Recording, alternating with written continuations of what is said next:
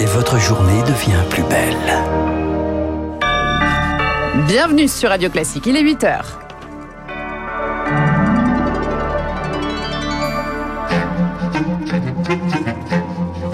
7h30, 9h, la matinale de Radio Classique avec Guillaume Durand.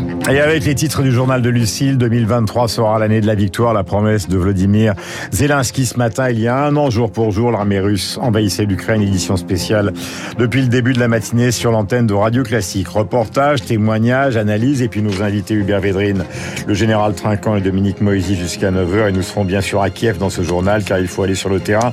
8h05, notre confrère de LCI, donc Darius Rochemin, journaliste, grand reporter pour LCI et TF1.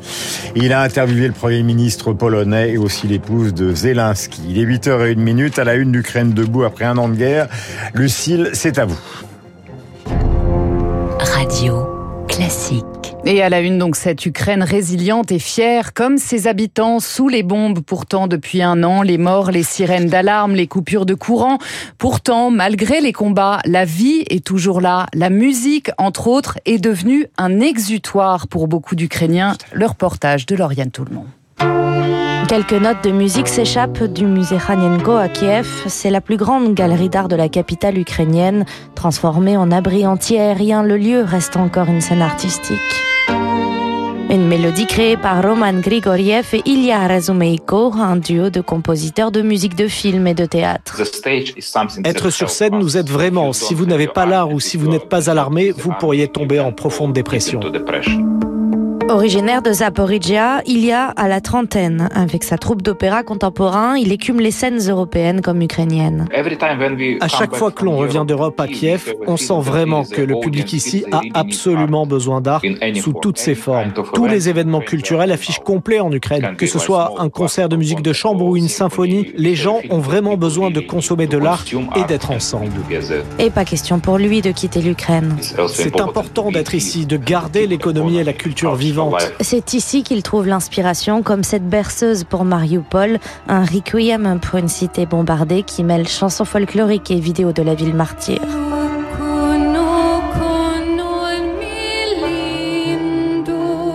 Voilà, extrait de cette berceuse pour Mariupol d'Ilya Razumeiko et Roman Grigoriev, exceptionnellement en concert ce samedi à la Cité internationale universitaire de Paris. Marc, vous le racontait tout à l'heure, la résistance ukrainienne est incarnée par un homme, son président Volodymyr Zelensky. Révélation de cette année de guerre, message d'espoir pour son peuple sur les réseaux sociaux en ce jour anniversaire. Il y a un an, des millions d'entre nous ont fait un choix, brandir le drapeau ukrainien plutôt que le drapeau blanc.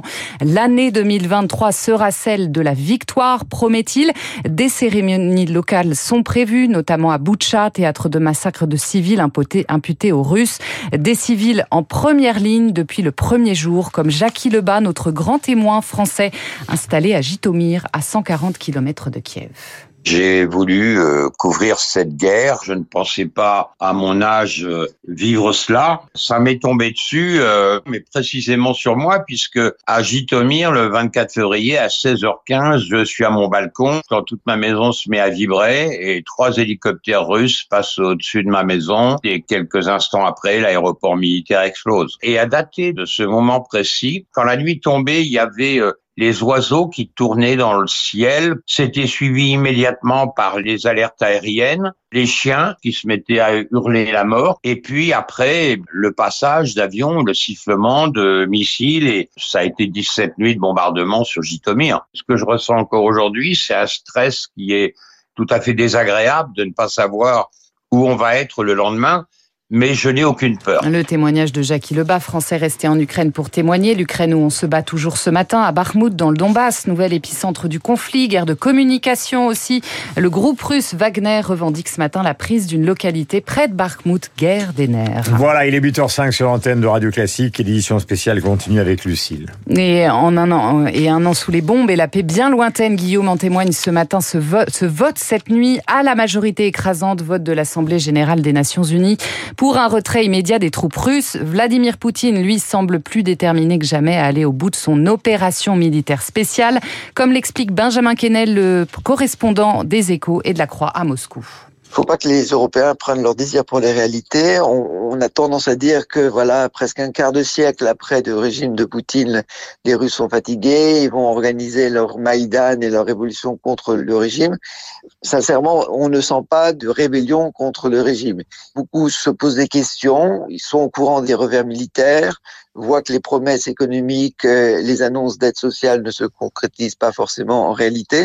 Donc il y a beaucoup de remise en question sur ce que peut dire le président, mais pas forcément de remise en cause.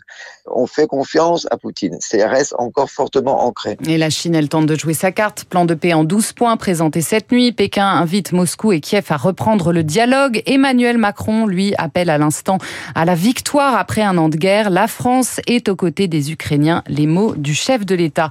Et la situation sur le terrain, de la stratégie de Vladimir Poutine, de la résistance ukrainienne. On en reparle bien sûr tout au long de cette matinale spéciale avec vos invités Guillaume Durand, l'ancien ministre des Affaires étrangères Hubert Védrine, Dominique Moisy, le général Dominique Trinquant. Mais avant cela, à 8h06 sur Radio Classique, on part à Kiev, Guillaume, en direct. Voilà, nous sommes avec Darius Rochebin, notre confrère de LCI de TF1. Darius, bonjour. Vous êtes à Kiev. Euh, vous avez rencontré la première dame euh, d'Ukraine. Est-ce que vous pouvez nous donner, après Christelle Brigodeau, donc euh, tout à l'heure, qui témoignait au fond l'ambiance qui règne euh, dans la capitale ukrainienne Bonjour Guillaume, bonjour à toutes et à tous. Écoutez, l'ambiance elle est, elle est paradoxale, c'est-à-dire il y a la, il y a cette espèce de d'étonnement des Ukrainiens eux-mêmes d'être toujours là après un an. Euh, on revient toujours à ce moment fondateur. Vous savez, il y a un an, dans la nuit du 24 au 25, Zelensky, le, le cœur du pouvoir, se filme dans la rue en disant on est là, on reste là. Et cet acte premier qui fait que voilà, le pays a tenu et en même temps, on sent sous la couche, disons, de détermination, la détermination est complète, il n'y a, pas de doute là-dessus, quand même une, certaine usure, une année, euh, hier j'ai vu aussi le Premier ministre Schmial qui disait qu'il faut 3 milliards par mois, 3 milliards d'euros de dollars chaque mois pour tenir à flot l'État ukrainien, pour payer simplement les salaires des enseignants, de la voirie et que sais-je. Donc il y a ce double sentiment à la fois de très grand courage, très grande détermination et d'usure. Euh, vous recevez depuis pratiquement un an justement des spécialistes et des gens qui sont sur le terrain, sur l'antenne des LCI tous les soirs. Est-ce que vous avez l'impression, comme le dit Dominique de Villepin ce matin dans la presse, par exemple, que le temps joue contre les Ukrainiens? Bah, il y a ce phénomène d'usure incontestablement et, je suis passé par la Pologne en arrivant, c'était très frappant. Je rencontrais en Pologne pas mal d'Ukrainiens, 20 ans, 30 ans, 35 ans, donc qui seraient en âge de se battre et qui sont un tout petit peu gênés d'être en Ukraine parce que voilà, ils se disent sans doute où est mon avenir? Et même si leur cœur évidemment est resté à Kiev ou dans le Donbass ou ailleurs, euh, ils se disent peut-être que leur avenir dans 3 ans, 4 ans, 5 ans risque d'être davantage à Paris, à Londres ou ne serait-ce qu'à Varsovie. Donc encore une fois, il y a certainement cette espèce d'ambiguïté. Euh, dernier point qui est important, Darius, en vous remerciant d'être en direct avec nous. Euh, vous avez rencontré le Premier ministre polonais qui considère que la réelle politique à la ou en tout cas celle des Européens, est d'une naïveté absolue. Oui, c'est très frappant ici de voir à quel point, quand vous parlez et avec les officiels et avec euh, monsieur et madame tout le monde, à quel point, comment dire, la mentalité anglo-saxonne qui est très binaire, l'axe du mal contre l'axe du bien, eux sont en guerre, donc ils la ressentent avec, ils la comprennent mieux que les nuances de l'européen de l'Ouest, les nuances du français ou de l'allemand qui dit, bien sûr, on soutient l'Ukraine, mais un jour, il faudra peut-être s'entendre avec Poutine, etc. Pour eux, c'est inaudible parce que eux sont en guerre, donc évidemment, mmh. l'idée qu'il y a un axe du bien versus un axe du mal est beaucoup plus forte. Merci beaucoup Darius Rochemin qu'on retrouve évidemment Merci sur l'antenne de LCI et de TF1 euh, tout au long de ce conflit. Christian Macarian, question euh, brutale ce matin. Où est Poutine? Poutine, il vit comment? Parce que euh, en suivant Darius, on a vu que Zelensky, il y avait un palais présidentiel, mais Vladimir Poutine, c'est beaucoup plus complexe car il y a sa datcha à l'extérieur de Moscou, il y a euh, le voyage qui dure pratiquement une, une heure entre cette datcha et le Kremlin. Comment fait-il?